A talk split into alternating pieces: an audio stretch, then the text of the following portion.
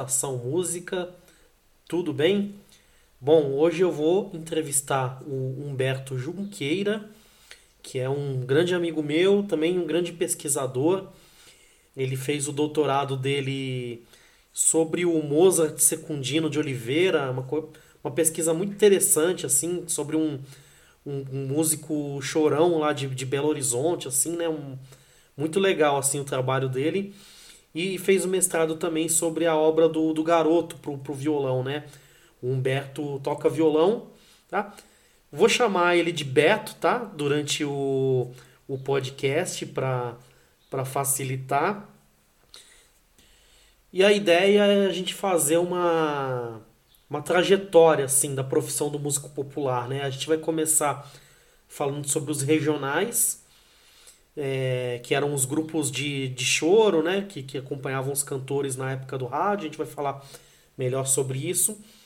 E depois a gente vai refletir um pouco, né, como a profissão do músico popular da época do, do, do regional é, chegou, né, na, na situação que, que está agora, assim, né. Então, essa é a ideia do, do programa de hoje. E sempre lembrando que o Estação Música é um podcast independente, que não conta com, com grandes patrocínios, e é muito importante, né, você aí na que consome podcasts, que consome conteúdo na internet, você valorizar os seus criadores de, de conteúdo preferidos, né? Então você participar de campanhas de crowdfunding, de repente você apoiar com um Pix, né? Isso é muito importante para quem cria conteúdo, para criar o conteúdo de qualidade e com uma certa periodicidade. Então tem muita gente legal fazendo conteúdo na internet, né? Nos podcasts eu recomendo, por exemplo, o Benzina, o História Preta, né? Tem muita gente legal, mas se entre os seus podcasts preferidos, né, que você quer apoiar, esteja esse humilde podcast, Estação Música, eu fico muito feliz, muito lisonjeado. E tem três formas de você apoiar esse podcast. A mais simples de todas, que não vai custar um real do seu bolso, é ouvir o podcast pela plataforma Orelo. A Orelo é uma das poucas plataformas de podcast que monetiza o podcast num sistema um pouco parecido com o YouTube. Né? Então, se você ouvir o podcast pela Orelo, você vai estar tá me ajudando bastante. Outra forma de contribuir é pela nossa chave Pix podcast estação música arroba gmail.com tudo junto sem nenhum acento né? Pode colocar lá o valor que você quiser pode até ser um real cinco reais enfim qualquer valor ajuda muito esse trabalho e outra forma também de contribuir só que de maneira recorrente é pelo apoia-se apoia-se barra teoria musical Lá você tem faixas de apoio a partir de R$ reais com recompensas, né? Então, se você assinar a, a recompensa de R$ reais, você recebe aulas de teoria musical toda semana pelo seu Telegram. Aulas de aproximadamente 10 minutos. E aí tem outras faixas de recompensa. Com 30 reais você faz o meu curso de teoria musical. Você pode toda quarta-feira assistir a aula ao vivo, participa do grupo do Discord, onde você pode mandar dúvida, onde você pode mandar meme, onde a gente conversa sobre música, tá? Então, venha fazer parte aí dessa comunidade e de quebra apoiar esse podcast para que ele seja feito com mais qualidade, para que ele seja feito com mais periodicidade.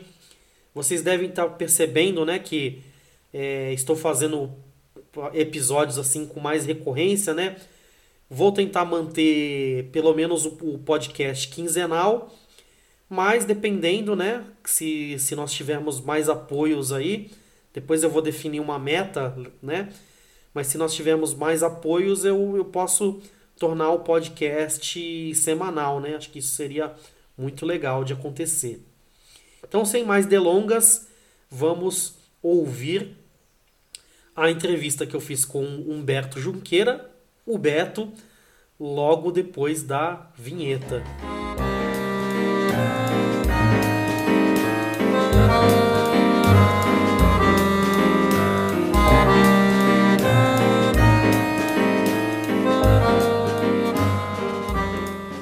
E aí, Beto, se apresenta aí para o público, né? Quem, quem é você? Fala um pouquinho da. Pode falar da sua trajetória, tanto quanto músico, como acadêmico, né? Fica à vontade aí para se apresentar para o público. Beleza, Felipe.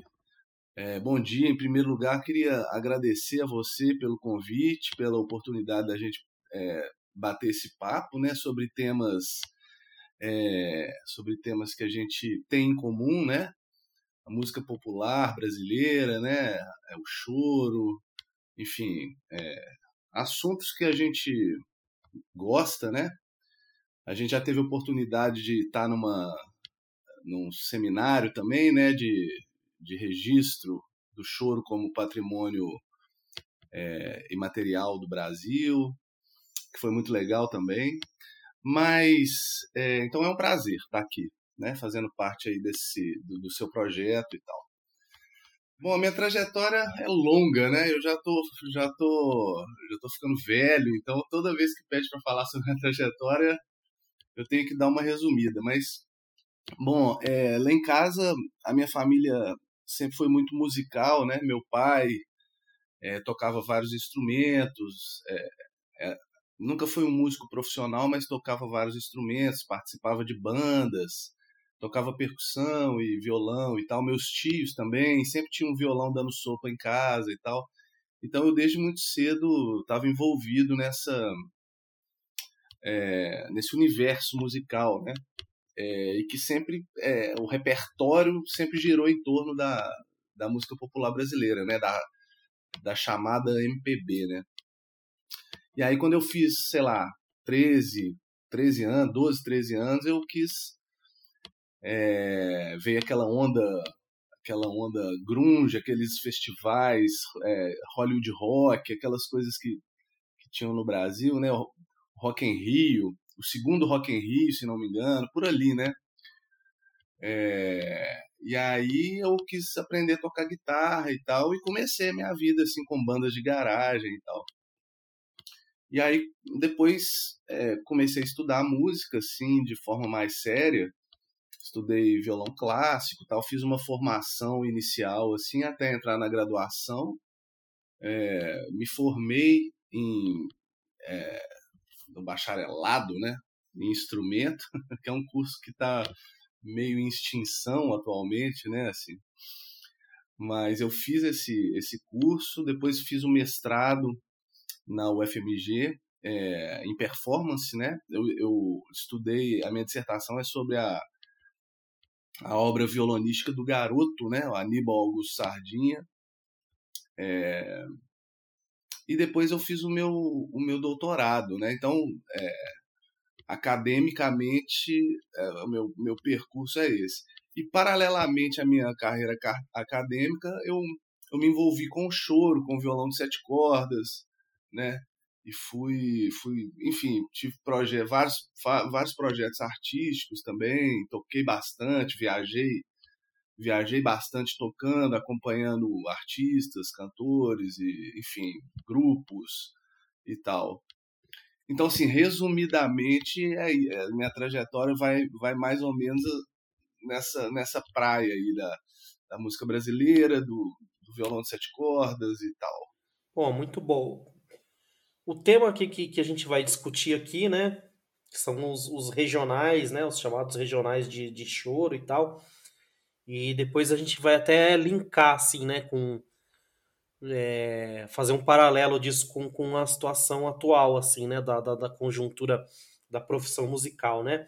Mas antes da gente fazer essa reflexão, né? Fazer esse histórico da profissão do músico popular, é importante que a gente está também demarcando aqui, a gente está falando de música popular, né? Porque o contexto trabalhista, assim, da, da, da, música clássica, né? Da música erudita, ela é bem diferente, né? A, a dinâmica, né? Funciona de outra maneira. Mas se você puder explicar para o pessoal aí o que, que é o, o regional, para quem não está familiarizado com, com, com, esse termo, né? Qual que é a sua visão aí do, do, do que, que é um, um regional? Isso é até uma temática que eu, eu, eu trabalhei bastante na minha tese de doutorado, né? É, acho que é um assunto pouco abordado assim na, na, nossa literatura, né? A gente que é, bom estuda a música popular e tal, acho que a gente é, é, é, é pouco pesquisado assim, né? Mas é, é pesquisado, na verdade, assim, fa, o regional ele sempre aparece, mas de uma maneira alegórica, assim, ah, os regionais de choro e tal mas não, não há um aprofundamento assim devido, na minha opinião, sobre a importância dos regionais para a configuração assim da, da, música popular mesmo é, no Brasil, né? No, nos primórdios, vamos dizer assim, da, da música popular no Brasil. Mas esse termo, né, regional, é muito interessante porque ele surge ali bem nas, nas primeiras décadas do, do século XX, né? E ele, ele, ele surge como uma maneira dos grupos que, que tocam música popular se venderem já numa, num, num, num processo incipiente de mercado de massas, né? Como, como um tipo de, de música é, é, exótica, né? Assim, uma coisa diferente e tal. É. Então essa coisa do, do, regionalismo entrava nesse sentido. Então os grupos se eles eles eles se vestiam com roupas de, do cangaço, né? Do Nordeste e tal, porque isso era um assunto que estava em voga naquele momento, né? No Rio de Janeiro, né? O bando do Lampião, é, é, a Guerra de Canudos, o Nordeste ele sempre representou um pouco essa essa essa medida exótica para o Brasil urbano, vamos dizer assim, né? Então o Rio de Janeiro ele ele começava a se urbanizar, né? A ter aquela belle époque carioca, né?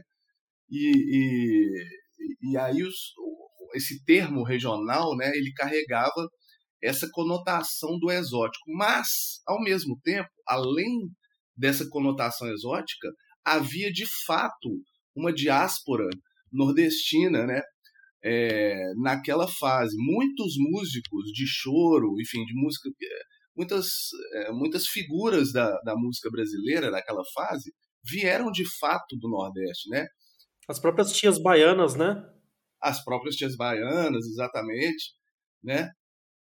E para citar apenas, apenas três figuras, né, é, a gente tem o João Pernambuco, o Catulo da Paixão Cearense e o Meira, né? Então, assim, para citar, são três que eu me lembro aqui, mas então havia de fato uma realidade nordestina, né, é, no Rio de Janeiro. Então, então além da, da questão exótica, né, do regional e da cultura nordestina sendo, vamos dizer assim, é, representada de modo alegórico, havia também, vamos dizer, o que os antropólogos chamam de traços diacríticos, né? Uma marcação simbólica da diferença dos, dos nordestinos para é, os cariocas, vamos dizer assim, né? Não, muito bom, muito bom. Eu tô.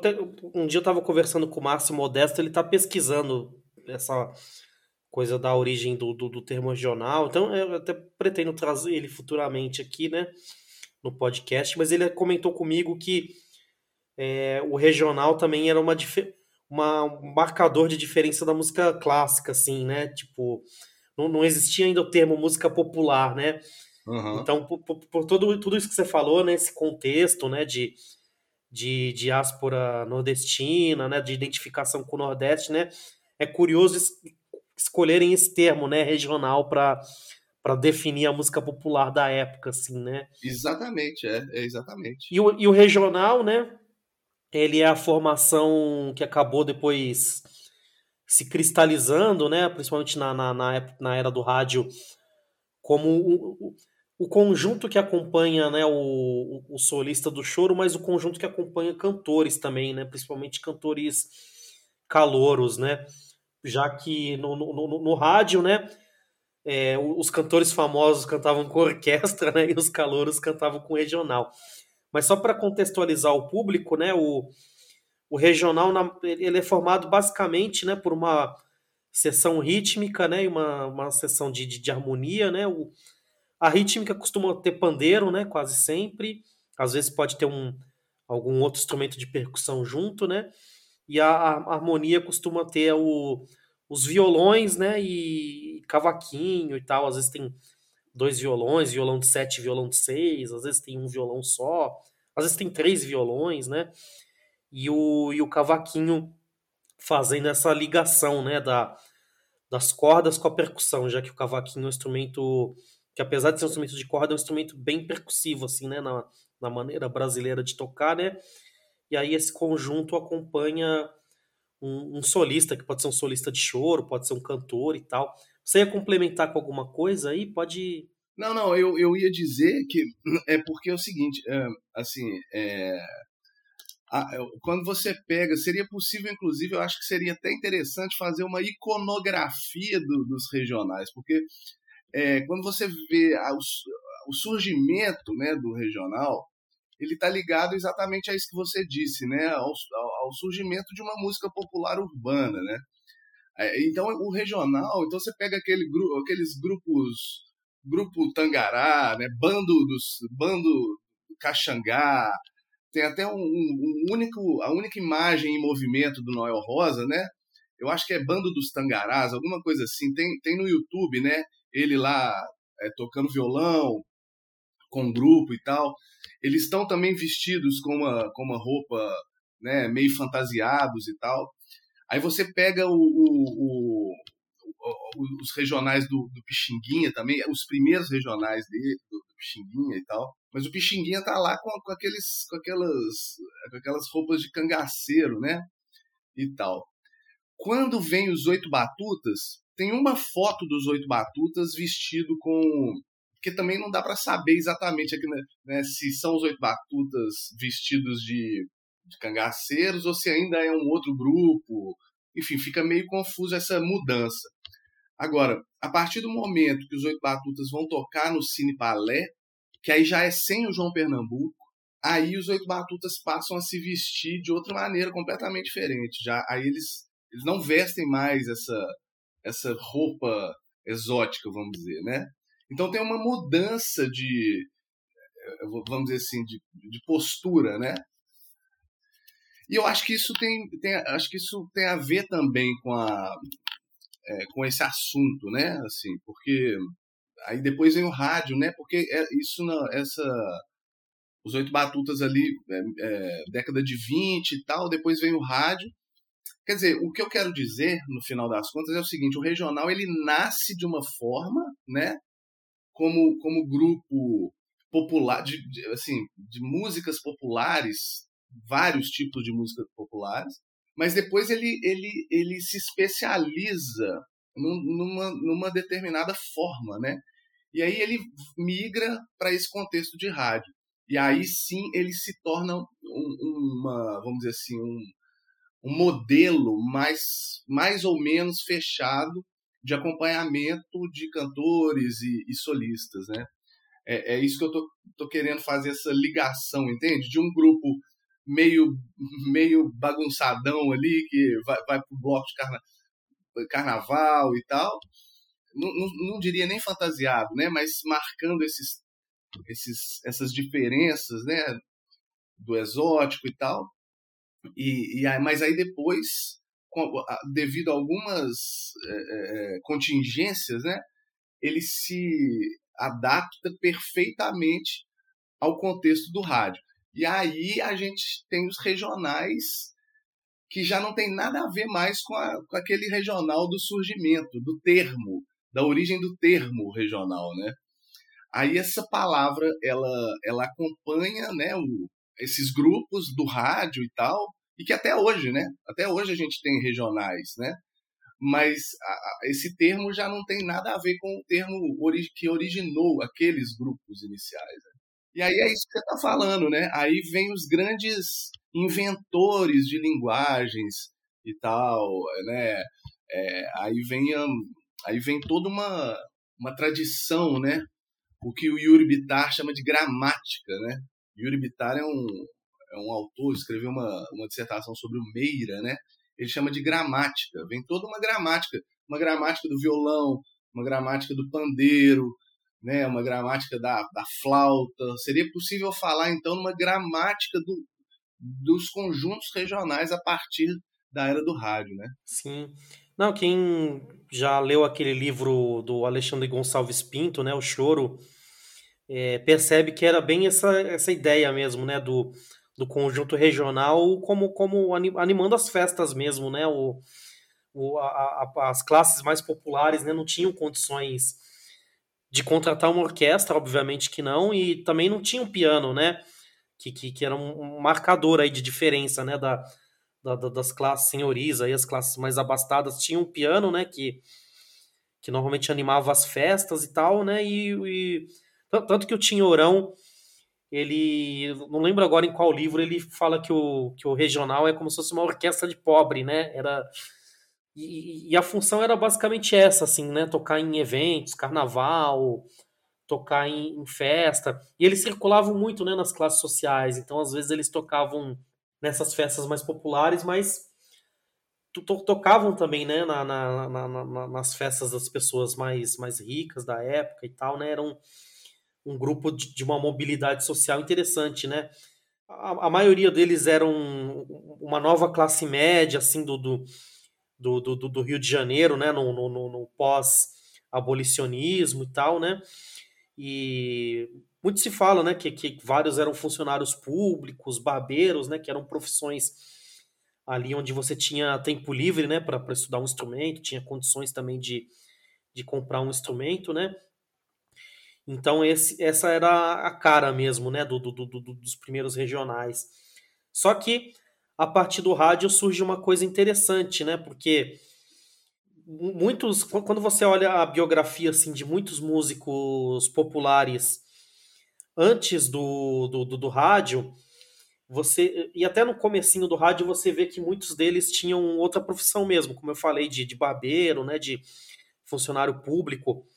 O próprio Armandinho Neves, que foi uma figura importante aqui no, no rádio de São Paulo, ele era músico e jogador de futebol, jogou no Corinthians, inclusive, foi artilheiro e tal.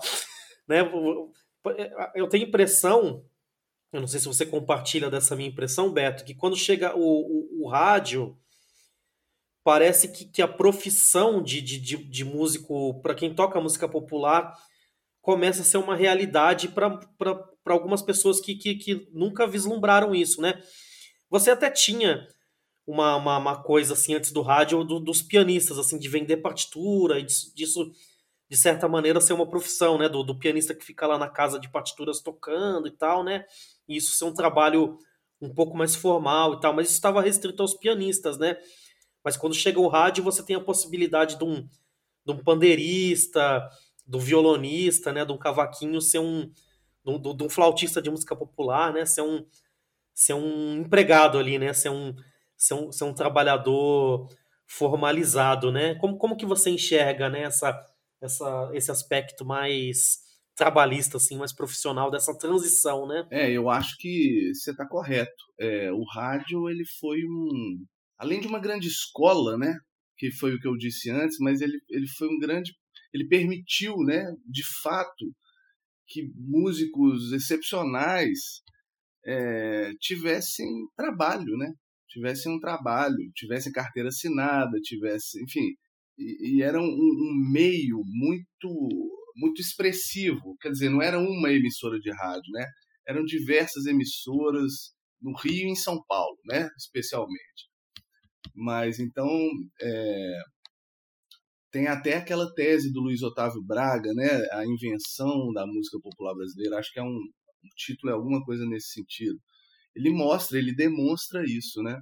E é isso, acho que você tem, você tem toda a razão. Em relação ao livro do, do Animal, né, do Alexandre Gonçalves Pinto, eu concordo com tudo que você falou, mas eu, eu faria apenas uma, um acréscimo ao que você falou, que é o seguinte, se não me engano, tá, teria que, que pesquisar ali no livro, mas eu acho que essa ideia de regional, a palavra, né, porque eu acho que a gente tem que dar atenção às palavras, né? Assim, porque da palavra, as palavras, querendo ou não, elas, elas são categorias, né? Quando você fala uma palavra, você fala, por exemplo, choro.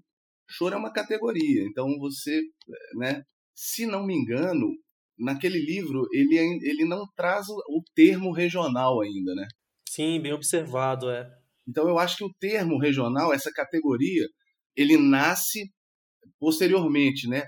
Embora, embora, embora é preciso dizer que o livro foi publicado em 1936, se não me engano, né? Década de 30, né? Isso talvez quando o termo já está absolutamente consolidado, né? É, então isso talvez é, revele que embora o termo já estivesse no uso corrente, né, na sociedade e tal, os músicos antigos tinham, antigos que eu digo do final do século XIX, é, talvez entendessem os grupos de música popular de outra forma, né? Talvez. É, eles, eles, se, eles se utilizavam do termo choro para designar os grupos que tocavam música popular, né? Então eu acho que tem uma, os termos eles vão migrando, né? Então assim, percebe o que eu quero dizer? Assim, e aí a gente vai adequando as, os termos à medida que a, a história vai avançando, né? E com o regional é a mesma coisa. Hoje a gente chama de regional uma coisa que quando nasceu era outra coisa completamente diferente, né? Hoje a gente chama de choro uma coisa que quando nasceu era outra coisa completamente diferente também. Sim. Não, o próprio animal, assim, no livro tem uma passagem, assim, que eu gosto muito, que ele está descrevendo um saxofonista e ele fala assim, to toca muito bem os choros americanos, mas também os nossos, assim, né? Pode ser Exatamente. que naquele contexto o choro só era música instrumental, de repente, né? Então, é, muito interessante, é. né? A gente olhar essa transformação do, do, dos termos, né? Você citou também o, os oito batutas, né? Uma coisa que me chama a atenção é que da, da, daquele acréscimo, né, do jazz band, né, oito batutas jazz band, uhum, uhum. e você falou também de uma mudança, né, na, na, na postura, na, na, na, forma de, de encarar a música, até o vestuário, né? Isso. E, e, e, é, e é bem nessa época que começa a chegar também uma que começa a vir a influência né, da, da, da, cultura dos Estados Unidos, pela política da, da boa vizinhança e tal. E você que estudou o Garoto, né? Que, que foi o músico que, que circulou, foi para os Estados Unidos, né? Com tocar com a Carmen Miranda, com o Bando da Lua e tal, né? Então, queria que você falasse para pro, pro, pro, os ouvintes essa sobre, sobre esse momento, assim, né? Da, da música americana entrando, dos músicos brasileiros indo para lá, dessa cultura de, de, de, de música de cinema, de música dos Estados Unidos também é, mudar um pouco essa postura, essa concepção da, da, da, música aqui no Brasil. Eu acho que é um momento ainda, é, de, já é um momento de entrada, né? E realmente tem esse, começa a ter esse intercâmbio maior, né? Como você disse, é, essas, essas trocas, né, esses intercâmbios já começam a ficar mais evidentes, mais aparentes. Isso, em alguma medida ou outra, sempre aconteceu, né? Essas trocas culturais, isso aí, desde que mundo é mundo acontece, né? Mas eu acho que isso, isso se acentua mesmo é, no início da década de 60, né? É, que aí, aí, aí, não é, aí deixa de ser troca, né? Aí deixa de ser intercâmbio e passa a ser uma quase que uma uma uma coisa meio opressiva, né? De, de domínio, dominação, né? E aí o rádio entra em declínio, né? Aí vem a televisão, enfim, e aí é, isso afeta sensivelmente, inclusive, a sobrevida dos, dos próprios conjuntos regionais, como da maneira como a gente conheceu, né? Por exemplo, vou dar um exemplo. Tô falando no sentido técnico expressivo musical mesmo, né? Então, é, enquanto num conjunto regional a gente tinha cinco músicos, né? Por exemplo, pandeiro, é, violão de seis, violão de sete, cavaquinho e um solista, por exemplo, eram cinco músicos no mínimo, né? No mínimo, assim. Com essa alteração absurda, né? De é, essa transformação, né? Do mercado, né? Assim, enfim, esses conjuntos se tornaram inviáveis, né? Se tornaram inviáveis. E, e hoje a gente vê uma tentativa de retomada desses conjuntos por músicos jovens e tudo, mas é, o mercado, no, no, sentido, vamos dizer assim, de acolhimento desses conjuntos é muito. se mostra muito. muito dificilmente o mercado acolhe os conjuntos regionais hoje em dia. Porque como é que, como é que um conjunto de cinco pessoas vai ser bem remunerado, né? Assim, então, é o que você falou no início. O rádio ele era um, um espaço que remunerava bem e, e possibilitava a inserção de músicos.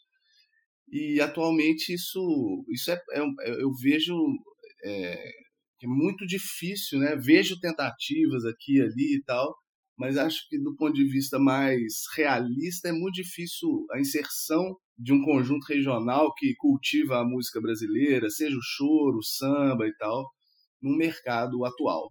Sim, sim.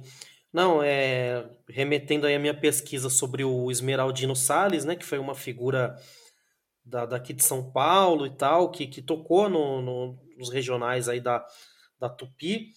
Enfim, ele era um, um homem negro, né, de, de, de, de origem nas classes trabalhadoras populares, e ele conseguiu mobilidade assim para uma classe média, assim, tipo, morava no, no, no, bairro do Sumaré, que tudo bem, não era um bairro nobre como é hoje, assim, era um bairro ainda de classe média, mas conseguiu colocar os filhos em escola particular, conseguiu dar uma vida decente para sua família, trabalhando com, com, com, com rádio, né? Hoje tenho contato com os filhos dele, né? O, dois deles trabalharam no, em banco e tal, tiveram estudos, né? Tiveram uma condição de, de, de, de vida que talvez sem o rádio não, não, não, não fosse possível, né?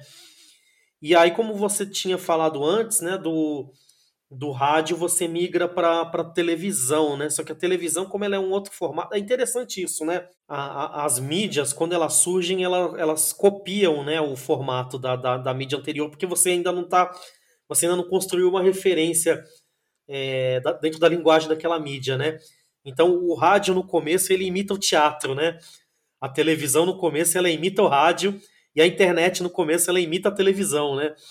Então, né, nessa coisa da televisão imitar o rádio, sobreviveu muito tempo os programas de auditório, né, que acho que foram uma possibilidade de trabalho para alguns músicos, não tantos músicos, né, como no rádio, já que todas as rádios tinham, né, os seus regionais, né, mas para quem a, acompanhou os programas de, de auditório, aí mesmo do, do, do Faustão, do Jô Soares, né, do, do, do, do Raul Gil, sei lá, sempre tinha, né, um, a, a banda ao vivo do Serginho Groisman, né?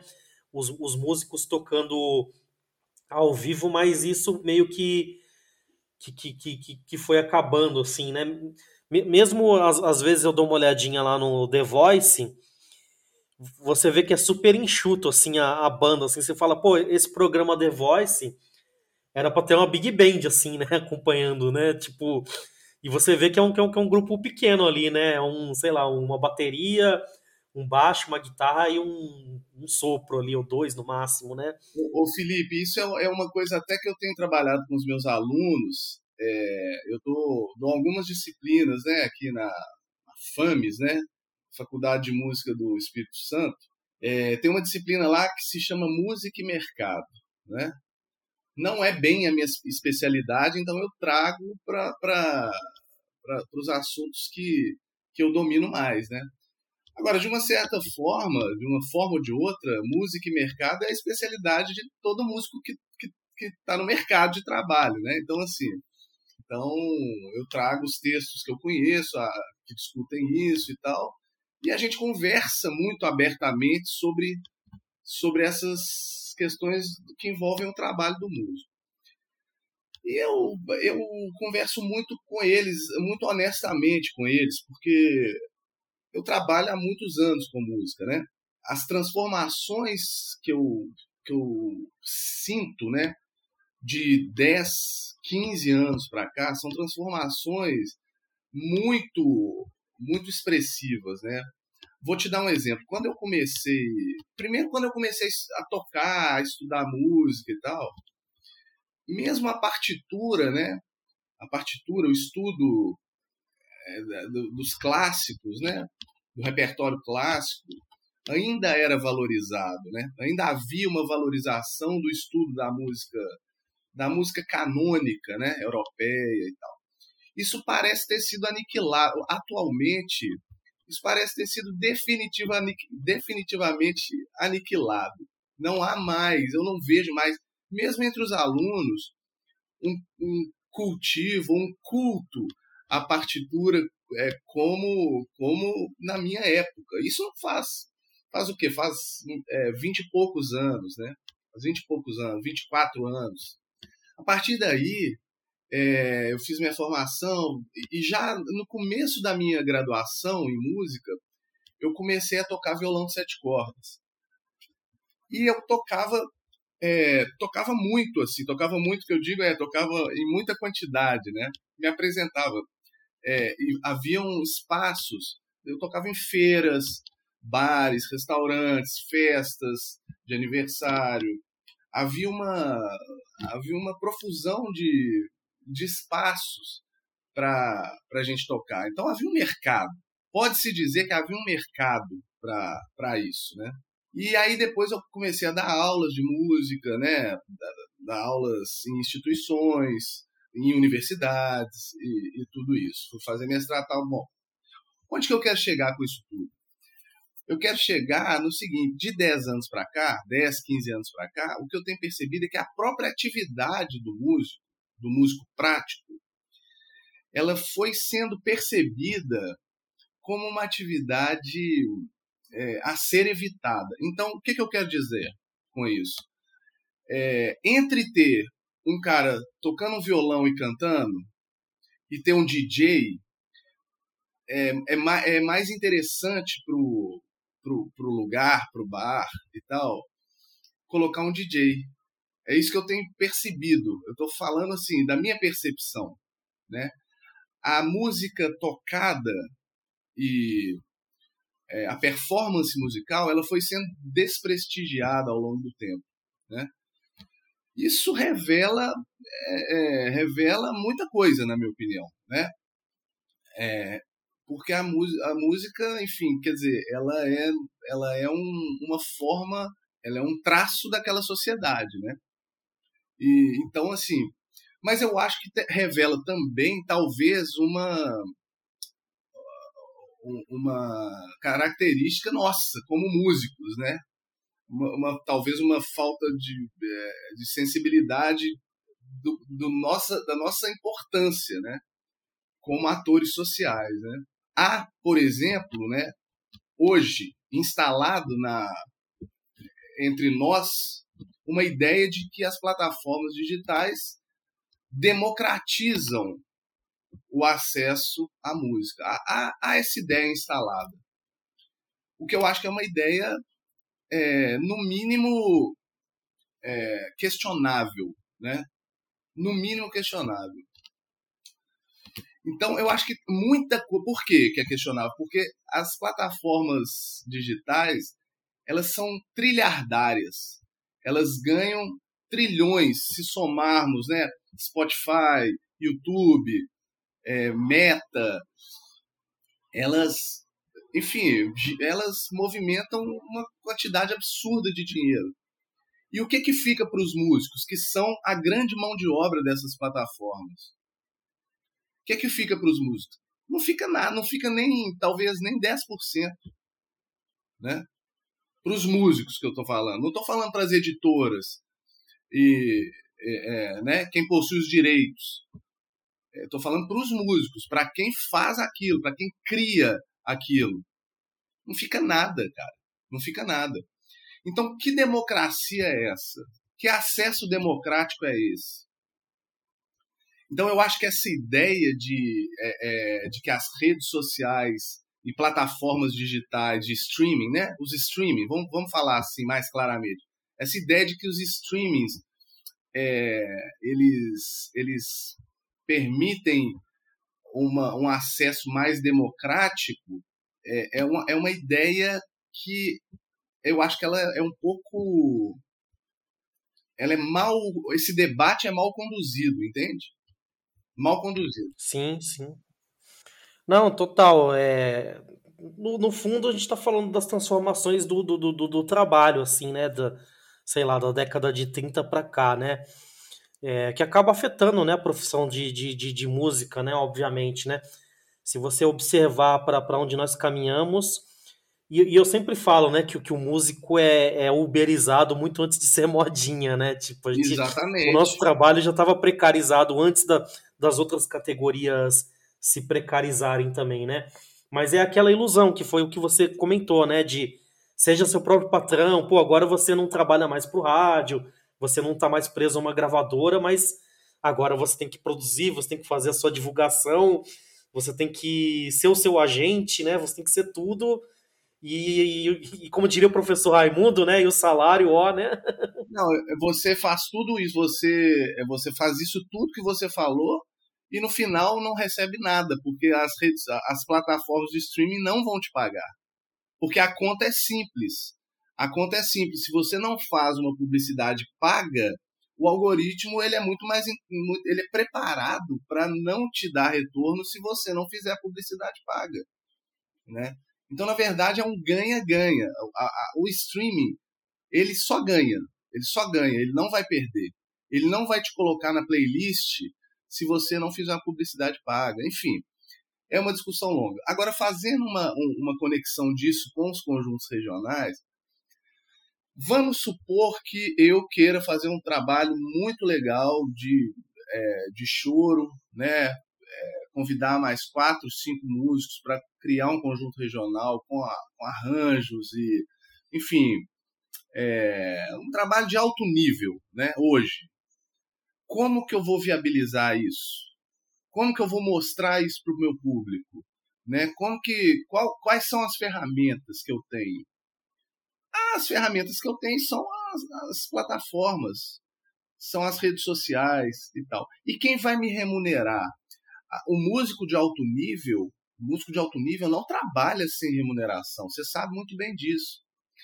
Então, é, é, o, que eu, o que eu quero, o ponto que eu quero chegar é que chegou num momento de enforcamento da atividade musical sem precedentes, na minha opinião, sem precedentes. Sim. Né? Não há precedente. E o, o futuro que eu vejo para esse enforcamento é um futuro tenebroso, tenebroso, né? Ou seja, quem era músico, é, deixando de ser músico, procurando outras atividades, né? Bons músicos e, e é isso. É, é eu não, não vejo muita saída para isso. Sim. No podcast anterior, quando eu conversei com o Ives e com o Leandro Bausch sobre direitos autorais, direitos conexos, plataforma de streaming e tal, a gente bateu esse papo.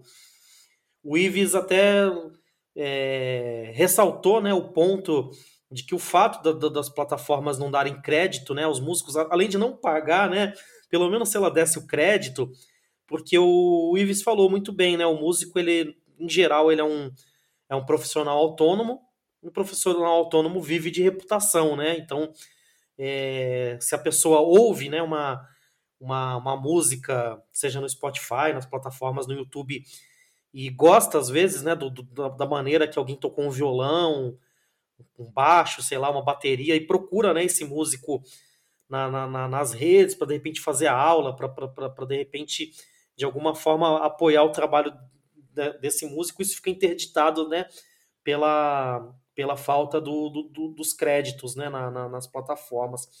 E outra coisa que eu queria cham, chamar atenção também é que a gente observar, eu, eu falei um pouquinho disso no, no, no programa com, com o Ives e com o Leandro, e eu acho que dá para a gente explorar esse assunto aqui também, que a, a música pop, né, de, de hoje em dia, a, a base dela, né, instrumental, a base técnica, né, da, da música, ela tá muito mais estruturada em cima de uma música eletrônica, do, do, do, de uma coisa que vem mais do, do, do hip hop, né, da, da, da, da disco e tal. E, e, e, se a gente pensar nas transformações da, da, daquele regional que acompanhava os cantores, né? Hoje, quando você pega, sei lá, o disco da Anitta, por exemplo, que eu tive a curiosidade de olhar a ficha técnica, é muito comum você encontrar essa figura do, do produtor musical, que é o cara que faz tudo no computador, e quando tem instrumentos, ele até toca, né? Vários instrumentos, a mesma pessoa, isso barateia né, a, a, a produção e tal. Eu não estou questionando é, a qualidade desses profissionais, eu sei que tem gente muito competente que, que faz isso e tal, mas o problema é que quando você estabelece isso como um, um, um padrão, e você acaba empurrando todo, pela falta de, de verba, de incentivo, você acaba empurrando toda a produção musical para esse formato. Para alguns gêneros musicais vai ficar muito bom, né? Porque é propício, né? Essa base mais pop, essa base mais eletrônica. Mas para outras profissões musicais você vai acabar sucateando, né? Às vezes músicos, cantores, cantoras ou projetos de música instrumental que, que às vezes eles gostariam, né? De, de fazer uma coisa com uma formação maior e tal, né? Com, com vários músicos. É, acabam tendo que às vezes que gravar só um voz e violão, né? Uma coisa mais enxuta, porque é meio que deu para fazer, assim, né? Tipo, é, como, como, como, que você enxerga, né? Essa, essa coisa, né? De, da, da gente sair do, do, do, regional e aí que a gente vai pro self-made man mesmo, assim, que é um, o produtor ali, né? Que é o cara que realmente vai fazer tudo sozinho mesmo, assim, né? É, você tocou em vários pontos importantes aí, né? É, o produtor hoje, né? Você citou a Anitta e tal, e tem outros exemplos, né? O produtor hoje, ele, ele virou autor, né? Aquela noção de autoria lá da, é, é, do Donga, né? Quando ele, ele, quando ele pega um samba lá na casa da Tia Ciata e registra na Biblioteca Nacional e passa, passa, passa a ter todo aquela, aquele sistema de circulação mercadológico, né? É, isso está acontecendo de novo, só que de, né, de outra forma, né? Então, agora, o que, que acontece? a, a, a empresas, existem empresas que entram no sistema de, de autoria, né?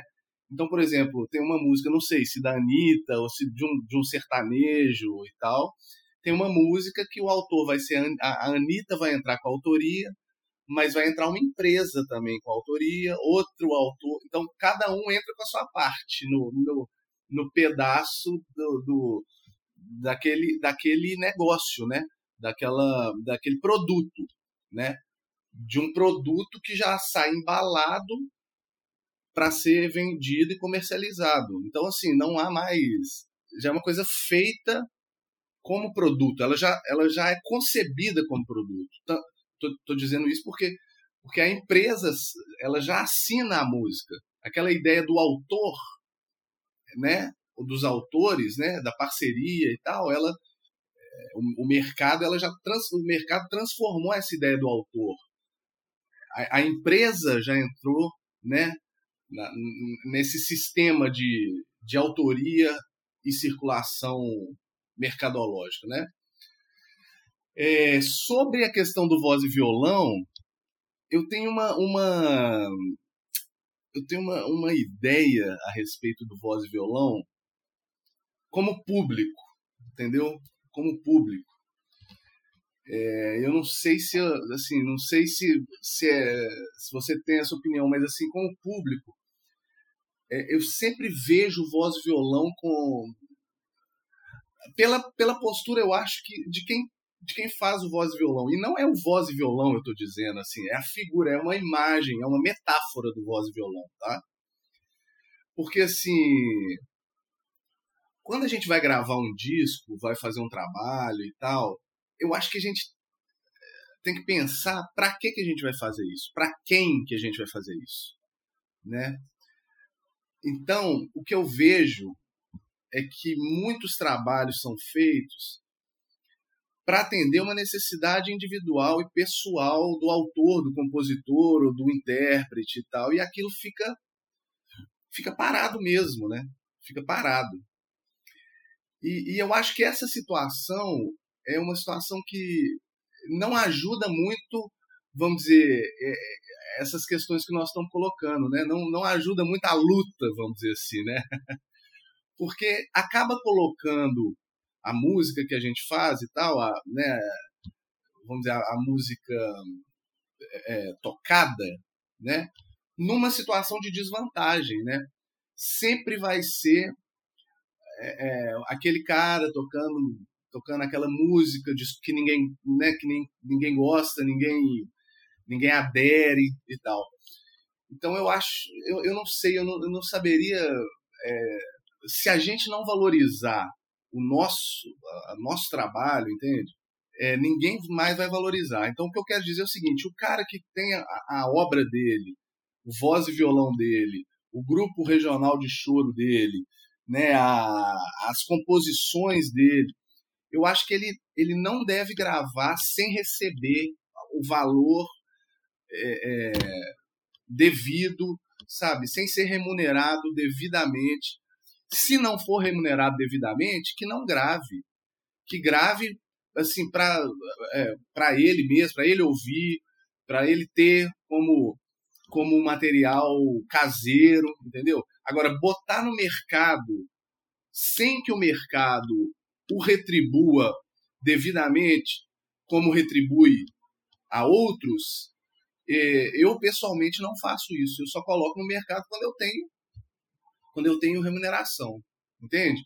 Nossa, você tocou num ponto sensível, né? O, uma coisa que, que, que eu observo e de vez em quando eu falo assim, mas é, é um tema polêmico que, que, que a gente tem que sempre tratar com, com certo cuidado, mas é, a, a, a, profissão do, do, do, do, músico já é tão precária e a gente já naturalizou isso de, de tal maneira que às vezes o próprio músico explora o trabalho do, do outro músico, né? Isso é muito comum, isso não é, não é difícil de achar, não, né?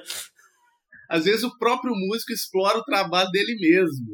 Que é aquela coisa, né? Se, se confunde, né? Ah, você é meu amigo, toca aí para mim um, um violão aqui no, no, no, no, meu disco e tal, né? E te paga uma cerveja, né? E sei lá, né? É o, é o que eu tô te dizendo. A minha perspectiva em relação às, às plataformas de streaming, ela é muito é, ruim, né?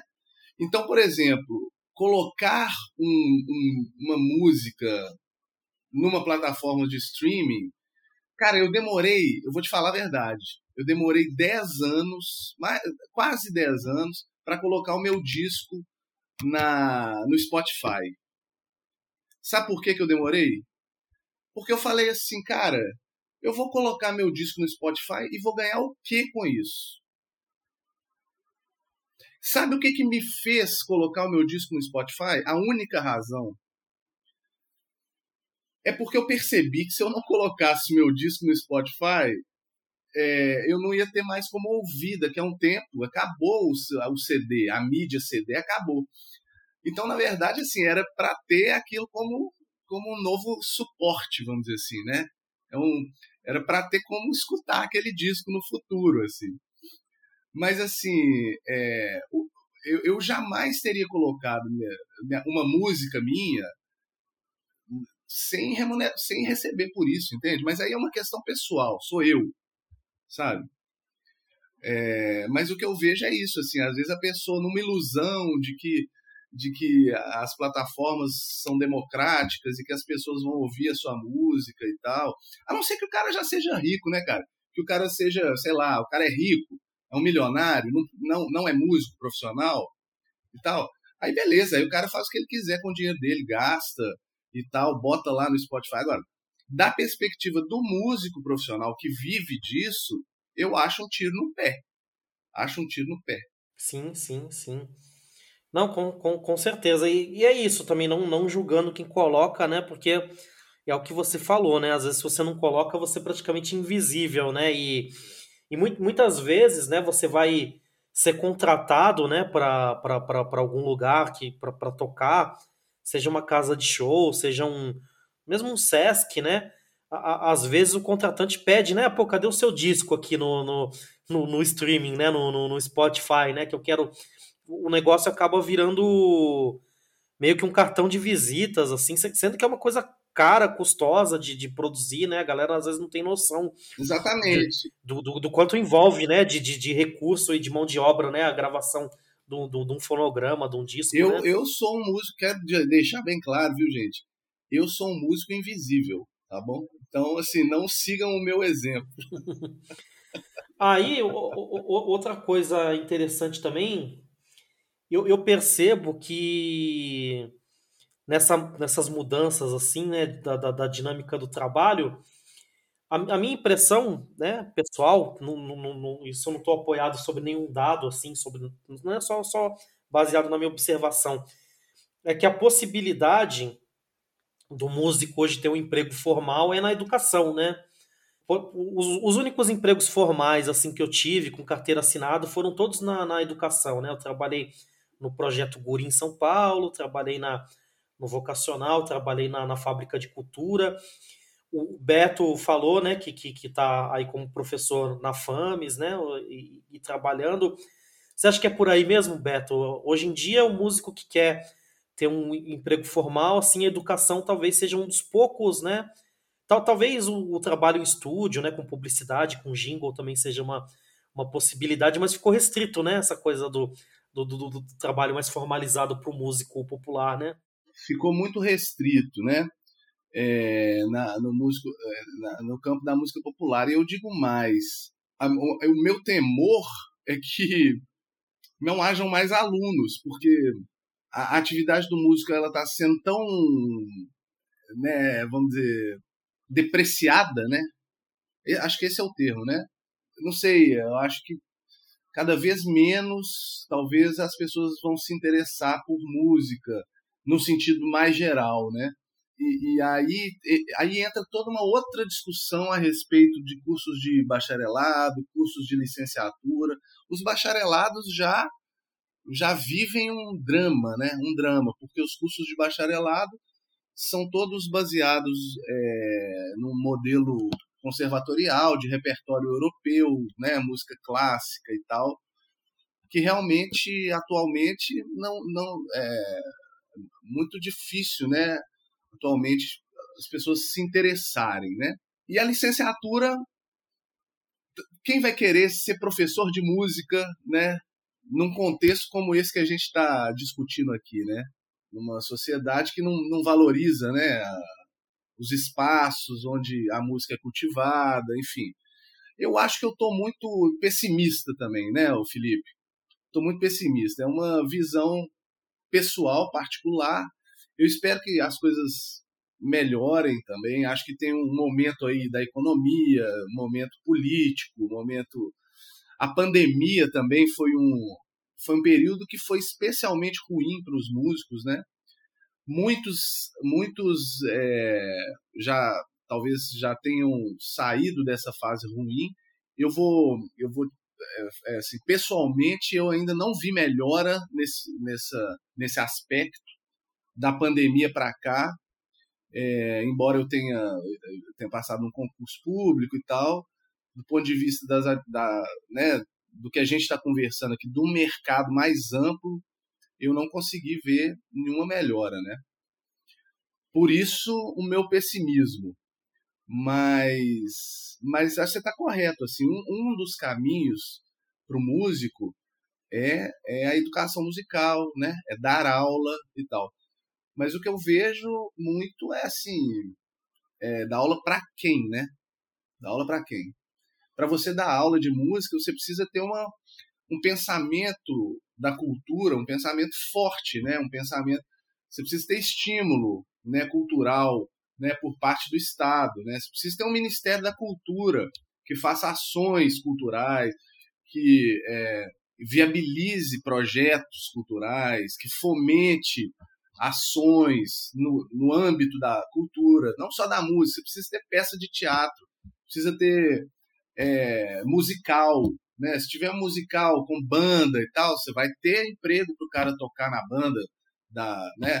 Enfim, é, é toda uma cadeia produtiva, né? Que também estabelece relações com o turismo, com a economia criativa, enfim. Então, é, eu acho que são ações governamentais também que viabilizam viabilizam essa esse otimismo que agora eu não tenho, nesse momento eu não tenho, né? Não consigo vislumbrar essa melhora a curto prazo. Quem sabe a médio e longo prazo isso possa melhorar.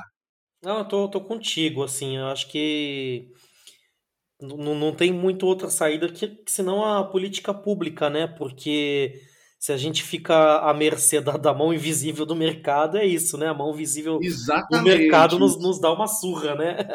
Exato, eu acho que é isso aí, é isso aí, exatamente. Né? Então, então é isso, né? Sem, sem... E, e, e, tanto as políticas públicas de incentivo, né? Os editais, que são tão, tão importantes né? para a produção musical mais, mais alternativa, como, como também, de repente, legislações aí que que impeçam, que, que, que, que é, eu conversei muito disso né, no, no, no último podcast, né? Tô citando várias vezes, mas da gente também criar mecanismos né, para o músico ser remunerado no, no formato atual, né?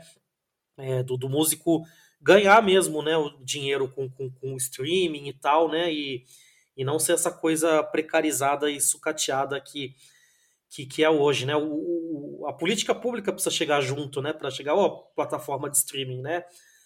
Esses músicos estão trabalhando para você, né? Tipo, você tem responsabilidade, né? Trabalhista, né? Sobre essa, essa galera. Exatamente. É, é, isso que você falou é muito importante, né? É, é, criar normas, né, para o funcionamento dessas plataformas, né? Assim, agora isso é uma luta muito grande, é uma batalha muito grande, né? Eu não sei não sei quais seriam os caminhos, né? É, o Spotify já me, é, me parece que ninguém consegue mexer com esses caras, né? Teve, teve um caso do é o Neil Young. É, Neil Young. Ele, ele tirou por causa do programa do Joey Rogan, que era um, um programa que fazia propaganda negacionista, anti-vacina. O cara, ah, vou tirar todas as minhas músicas do Spotify, né? Às vezes é um caminho, né? Tipo, sei lá se todos os artistas independentes falassem, ah, todo mundo, vamos, vamos tirar do, do, fazer uma greve, né? Greve de Spotify, todo mundo vai tirar o seu disco um mês aí do, do Spotify, vamos ver se o Spotify se, se mexe aí, né, pra, pra... Mas é isso, precisaria de uma coisa bem organizada, bem, bem articulada, né, mas acho que é, um, que é um caminho também, né?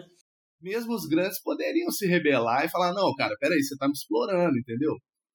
Eu quero uma parte maior disso. Você, você só existe por minha causa, entendeu? Os grandes poderiam. Eles têm mais poder de barganha do que a gente, né? Você entende o que, eu estou falando? Não, é, é, é, o que eu falei. Cheguei a falar isso num, num, num vídeo, né? Eu, eu só vejo essa situação mudando assim. Por, por, pressão, assim, se os grandes comprarem né, a briga do, dos independentes, né, do, do, dos pequenos, ou se de repente os independentes se unirem, mas eu, eu acho que essa união precisa partir do, do, do dos principais centros, assim, que, que, movimentam mais dinheiro, assim, né? O, sei lá, o, nos Estados Unidos, né? Europa, mesmo Coreia, né? Por causa do K-pop, movimenta muita grana também de, de música, né? Mas é uma, é uma situação difícil de, de você realmente ver a, a luz no, no, no, fim do túnel, né? É porque o que que acontece? É, o Spotify hoje ele é igual o que foi o disco e o CD antigamente. É, o, a venda de discos e a venda de CDs nunca foi, nunca representou o grande o grande ganho dos artistas, né? Sempre foi os shows que, que deram a maior parte do, Agora, o que está acontecendo é o seguinte: os pequenos não fazem mais shows, né? Não conseguem mais fazer shows. E os grandes, claro, os grandes não, não, não tem esse problema, né? Mas, mas o que acontece é que os pequenos não fazem mais apresentações, cara. Não tem mais, não, não tem mais essa, esse mercado para os pequenos. Então, é isso que está acontecendo. Então, os grandes, eles pegam lá uma micharia lá no, no, dessas, dessas plataformas, né? Que não, pra, não é não chega a ser uma micharia, né? Mas eles para eles está tudo bem, divulgam o trabalho deles ali de quebra e, e ganha a, a, o, o, o, o, principal ganho deles continua sendo nos shows, né? Então para os grandes está tudo certo. Para nós é que é para nós é que é que detona, né? Sim, sim. Bom, muito bom, Beto. Estamos aí encaminhando aí pro, pro final do, do, do nosso programa, né? Falei demais, né, Felipe? Não, imagina, imagina. Achei que foi excelente aí a sua participação. Tocamos em pontos aí bem importantes que acho que futuramente É, vou, vou falar bastante, tenho falado bastante dessa questão trabalhista do músico, da questão de música e mercado na, na tanto nesse podcast, no meu canal de, de YouTube, na, nas redes sociais, né? Acho que é um assunto bem importante da gente discutir também. Tô com o Beto, acho que a gente precisa tá, estar atento, né, para para a possibilidade da profissão de música virar uma outra coisa completamente diferente daquilo que a gente concebeu, daquilo que a gente estudou, daquilo que a gente se preparou, né? Porque essa coisa que ele falou do, do, do a gente pode virar professor de músico, beleza, mas você vai dar aula para quem? O próprio Beto falou assim: pô, eu comecei a tocar por causa da minha família, que gostava de violão, tocava violão. Aí eu comecei a gostar de rock, comecei a estudar guitarra, porque é isso, né? Você via um, um grupo de, de rock e via que tinha guitarra, tinha bateria, você se identificou com a guitarra, mas sei lá, quem, quem, quem vê o show hoje da, da Anitta, do Alan Santana, será que vai se identificar com, com algum instrumento, né? Tipo, acredito que não. Eu acho que as pessoas vão se identificar muito mais com essa coisa de, de querer ser o influencer, de querer ser o youtuber, de querer ser a, a celebridade, né? E não necessariamente tocar um, um instrumento, né? Porque esse instrumentista não, não está sendo né, a celebridade, né?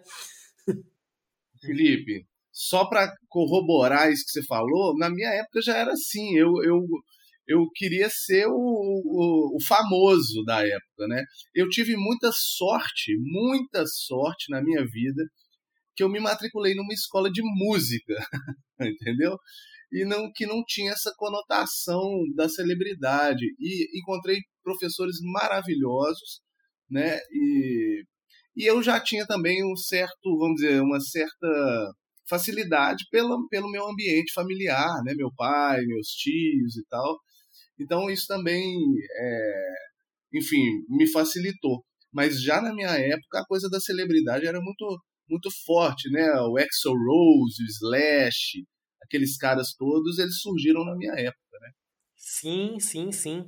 Não, esses caras não são mais celebridades, né? A gente teve uns últimos momentos aí, o, o Jô Soares, né, faleceu recentemente, e ele era um cara, né, que dava visibilidade para os instrumentistas, né, o, o Hamilton, o Hamilton não, mas o Yamandu Costa, o Hermeto Pascoal chegaram aí no, no programa do jogo. O Hamilton talvez seja uma das últimas celebridades aí, né, de instrumentista, né, mas a coisa foi realmente mudando. Então, Beto, só para a gente encerrar, eu vou pedir para você dar algumas dicas culturais para a galera, que podem ser discos aí que você gosta, podem ser livros também para o pessoal entender mais sobre o regional ou sobre as transformações aí musicais e tal. Então eu, eu vou começar dando as minhas dicas, né, para você já ir pensando, né? Mas tem um livro do Zé Ramos Tinhorão, que é um historiador que eu, que eu gosto bastante, do gramofone ao rádio TV. Eu acho que tem um pouco a ver do, do, do, do com, com o que a gente estava falando, né? Porque o Tinho não faz essa análise, né? De, de, quando a música passa a ser gravada né? no, no, no gramofone e as transformações que isso faz no, no, no meio musical, né? Até chegar na, na, na questão do, do, do, rádio e TV. Então fica essa a minha dica cultural, o livro do José Ramos Tinhorão grande historiador aí da música brasileira. Cara, eu vou dar três dicas, pode ser? Porque uma, uma é, é, é a sequência da outra. É, tem um, um, conto, já que nós falamos em celebridade, eu vou dar uma dica que é, é sobre isso. Tem um conto do Machado de Assis que, que se chama é, Um Homem Célebre.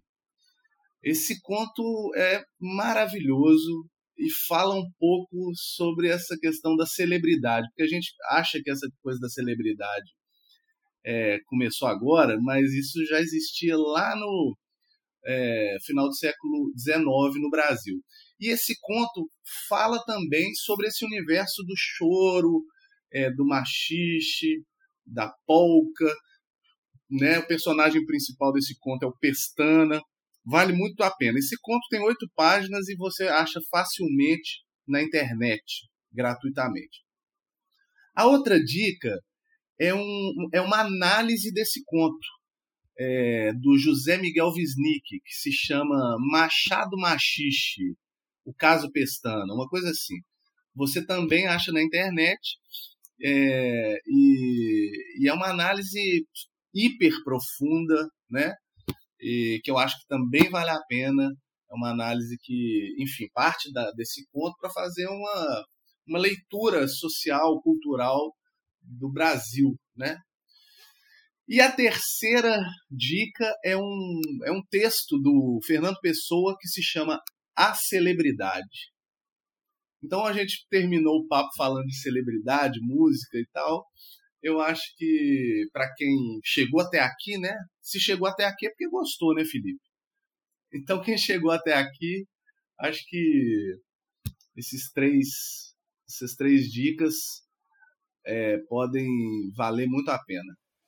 Oh, muito bom, Beto. Se quiser também fazer alguma divulgação pessoal aí do seu disco no streaming, ou, ou se quiser falar né, do, do, do, do, do trabalho que você está exercendo agora como, como professor da, da, da, da, da FAMES e tal, né?